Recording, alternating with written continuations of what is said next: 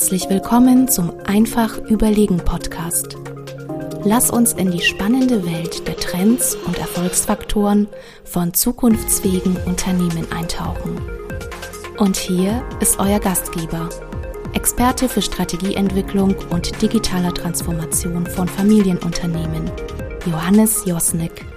Ja, hallo und herzlich willkommen zur nächsten Folge vom Einfach Überlegen Podcast. Heute schauen wir uns einmal an, was wäre, wenn Know-how keine zukunftsfähige Kernkompetenz mehr wäre. Ich würde am liebsten mit einem Beispiel mit einsteigen, ich habe heute meinen Kollegen Jonas Reif wieder mit dabei. Der war tatsächlich bei dem Termin mit dabei.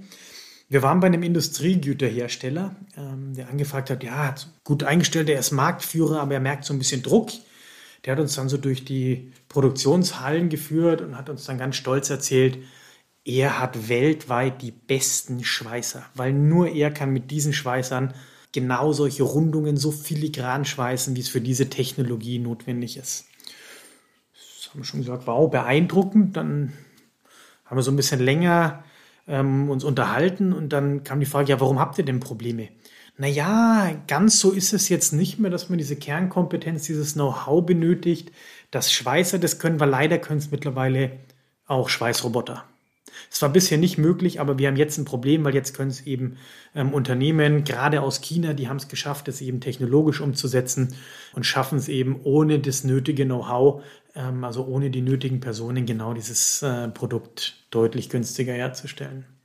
Und ich weiß nicht, wie es dir ging, Jonas, aber für mich war das so ein Punkt, den wir ganz häufig bei Unternehmen erleben, dass die sagen, ja, wir haben hier eine Kompetenz, ein Wissen, ein Know-how, ja, und das schützt uns auch in die Zukunft. Und das finde ich einen recht gefährlichen Ansatz. Also definitiv, es ist ein Thema, das mir in den vergangenen zwei Jahren auch schon recht häufig begegnet ist, dass wir wirklich sagen, unsere Kunden sagen, sie haben eben diese, dieses Fertigungs-Know-how beispielsweise in der, in der Produktverarbeitung oder Herstellung oder beispielsweise auch ähm, ein ganz spezielles Know-how und Wissen ähm, über einen Markt, über die, über die Kunden, über die Machtverhältnisse in bestimmten Märkten und werden dann, ähm, so haben wir es beispielsweise beim Kunden aus dem Baumaschinenverleih gesehen, ähm, durch Plattformen beispielsweise massiv unter Druck gesetzt. Wenn dann eben diese Marktkenntnis ein Stück weit transparent gemacht wird, der Markt auch transparenter wird, ähm, gerade in, in in ja, den industrienahen Märkten ähm, war das ja lange, ja lange Jahre oder ja in der ganzen Vergangenheit immer eine sehr intransparente Geschichte eigentlich. Und da kommt man natürlich massiv unter Druck. Und ähm, ich würde mal sagen, 80 Prozent unserer Kunden sagen, ähm, dass sie ein unglaublich gutes Markt- und Kundenwissen haben, dass sie einfach fachlich fitte technische Mitarbeiter haben, ähm, die da einfach wahnsinnig viel Know-how tragen, die aber auch im Nebensatz ja in den nächsten fünf Jahren oftmals dann in Rente gehen oder dann eben das Unternehmen verlassen, der Nachwuchs kommt nicht mehr, Fachkräftemangel. Aber all diese Know-how-Themen sind ja oft die Kernkompetenzen, auf die sich unsere Kunden, gerade der deutsche Mittelstand, unsere Hidden Champions berufen oder ähm, auf denen auch deren Erfolg am Ende des Tages basiert oder fußt. Und gerade da finde ich, ähm, ist ja der Punkt, wo man nochmal ansetzen kann. Es ist ja absolut gut, dass wir diese Kompetenz und dieses Know-how auch haben. Aber wir erleben halt gerade, dass das immer nebensächlicher wird. Warum wird es nebensächlicher? Wir haben plötzlich eine Veränderung der Technologien. Also du hast es schon kurz angesprochen. Es gibt plötzlich Plattformmodelle, die dafür sorgen, dass Markt- und Kundenwissen eigentlich komplett zugänglich ist, dass man in Echtzeit ähm, sagen kann, was hat man da für einen Kunde, was will der, was sind die Bedürfnisse, wo es früher lange Analysen bedarf hat. Also das passiert gerade alles automatisch. Es sind viel mehr Informationen vorhanden, die ausgewertet werden können. Das ist so die eine Facette. Aber auf der anderen Seite natürlich auch die zweite Facette, ähm, dass plötzlich Technologien entwickelt werden, die, ich sag mal, menschliches Know-how ersetzen können. Ich finde da echt ein schönes Beispiel, wenn man sich so anguckt. Vor 20 Jahren hat noch jeder gesagt, oh, dieser Billigschrott aus China, der hier produziert wird, ähm, das kann man doch nicht nehmen. Dann plötzlich war das schon ganz gut und mittlerweile sind, äh, sind die chinesischen Hersteller in vielen Bereichen sogar schon eine Nasenlänge voraus, beziehungsweise haben wahnsinnig viel Kompetenz aufgebaut. Wie haben sie es gemacht? Indem sie eben ganz viel Wissen und Know-how gesammelt, ausgewertet und für sich selbst umgesetzt werden. Und wenn man jetzt mal den Schritt weitergeht, aktuell sind Produktionsanlagen, Computer, Handys, alles vernetzt. Das heißt, alle Daten sind ja in Echtzeit und rund um die Uhr verfügbar. So viele Vorteile, wie das bietet, hat es aber natürlich auch die Herausforderung, dass plötzlich Wissen und Know-how ja viel transparenter und viel verfügbarer wird. Und da sieht man schon, in welcher Diskrepanz wir aktuell sind. Zum einen braucht man dann natürlich ein sehr spezielles Wissen, du hast es ja gesagt, Fachkräfte, die werden aber mit einem immer spezielleren Wissen vielleicht noch benötigt werden. Ähm, aber in der Breite kann man viel durch Technologien eigentlich ersetzen. Und das ist ja eigentlich die Gefahr, die wir da sehen.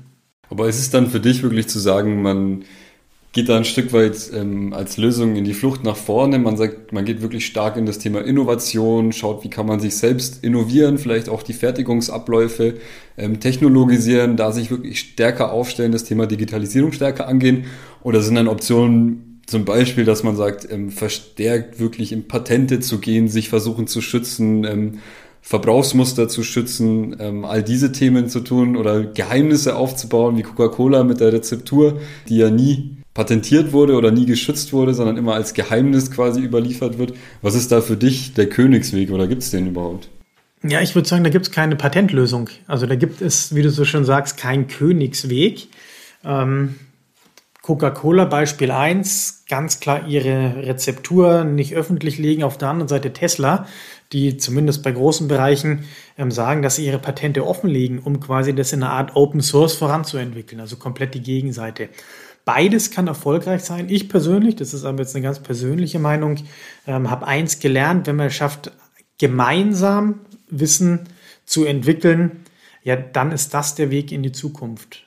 Weil, und das ist vielleicht ein ganz wichtiger Punkt, das Wissen an sich macht nicht mehr den großen Unterschied. Also was Gutes produzieren können ganz viele. Wenn wir heute schauen, was macht denn die erfolgreichen und großen Unternehmen aus, dann ist es, dass sie eine Kombination haben, dass sie eine sehr gute technologische Kompetenz haben und die aber auch sehr stark mit den Kundenbedürfnissen übereinander bringen.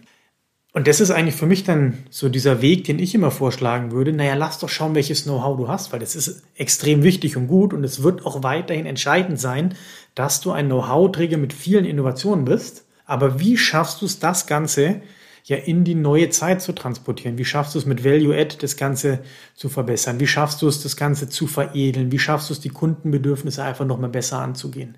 Das ist so für mich der Weg, den ich gehe. Und damit haben wir ja ein Stück weit auch unseren Titel der heutigen Folge, würde ich mal sagen, egalisiert. Selbstverständlich wird Know-how, würde ich sagen, auf jeden Fall auch in der Zukunft ähm, eine wichtige Kernkompetenz bleiben. Gerade bei uns, bei, bei unseren Hidden Champions, die wir auch begleiten dürfen, und das ist ja auch, wir hatten jetzt Coca-Cola mal als prominentes Beispiel genannt, aber wir hören das ja auch bei unseren Kunden ganz oft, dass beispielsweise bei Industriegüterherstellern bestimmte Gummimischungen ähm, einfach nie preisgegeben werden und immer nur in einem Werk gefertigt werden, weil das eben eigentlich der zentrale Wettbewerbsvorteil am Ende ist. Dieses Know-how, wie wirklich die Mischung am Ende des Tages beispielsweise angefertigt werden kann.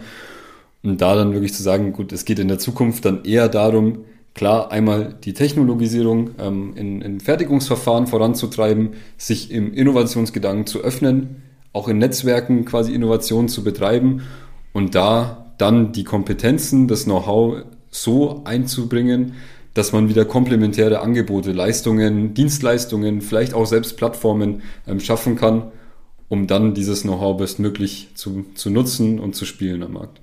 Mhm. Also kann ich nur zustimmen. Ähm, das ist ja auch der Punkt, also wenn man das so als Fazit mal schließen kann, natürlich braucht es ähm, Know-how und Wissen ähm, als Kernkompetenz, die man in einem Unternehmen hat.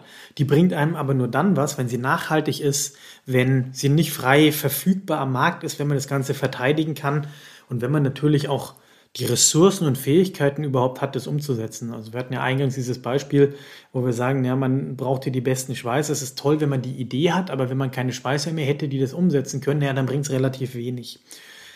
Und da sieht man schon, man muss die Kernkompetenzen so nutzen, dass man die zu Wettbewerbsvorteilen kombiniert. Also dass man Produkte, Dienstleistungen, aber auch eine Marke schafft, die eben den Kundennutzen im Vordergrund stellt. Und wenn man das schafft, ja, dann wird man automatisch erfolgreich sein. Also es geht eigentlich kein Weg dran vorbei. Ähm, und das ist dann eben auch genau der Punkt. Wissen und Know-how wird auch weiterhin ganz entscheidender Kompetenz- oder Kernkompetenzbereich sein. Ich glaube, nur der Umgang damit wird sich ein bisschen ändern, dass wir, glaube ich, deutlich offener damit umgehen müssen und es nicht mehr als alleinige Kernkompetenz sehen. Das wäre so mein, mein Fazit dazu. Ja, und lieber Zuhörer, das ist vielleicht nochmal die Anregung ähm, für dein Unternehmen. Welche Kernkompetenzen hast du denn? Ist es nur wissensbasiert oder hast du da schon Kombinationen, die sich quasi zu ganzheitlichen Kernkompetenzen zusammensetzen? Mich würde deine Meinung dazu interessieren, dann kannst du gerne eine Nachricht an josnik.weismann.de schicken, ähm, können wir uns dazu austauschen. Ja, und wenn du noch mehr über das ganze Thema erfahren willst, dann habe ich unter www.einfachüberlegen.de wieder einen One-Pager für dich zum Herunterladen. Da ist so mal eine kleine Checkliste dabei mit ein paar Fragen dazu. Also schaust dir an, ladst dir runter und wenn du mir einen Gefallen tun willst, ja, dann gib uns doch eine gute Bewertung. Ja, und jetzt haben wir genauso mal den Blick drauf geworfen, ähm, wie wichtig Wissen und Know-how auch in Zukunft sein wird. In dem Sinne, Jonas, vielen Dank, dass du dabei warst. Danke dir, Johannes. Und lieber Zuhörer, ich freue mich aufs nächste Mal. Bis dann.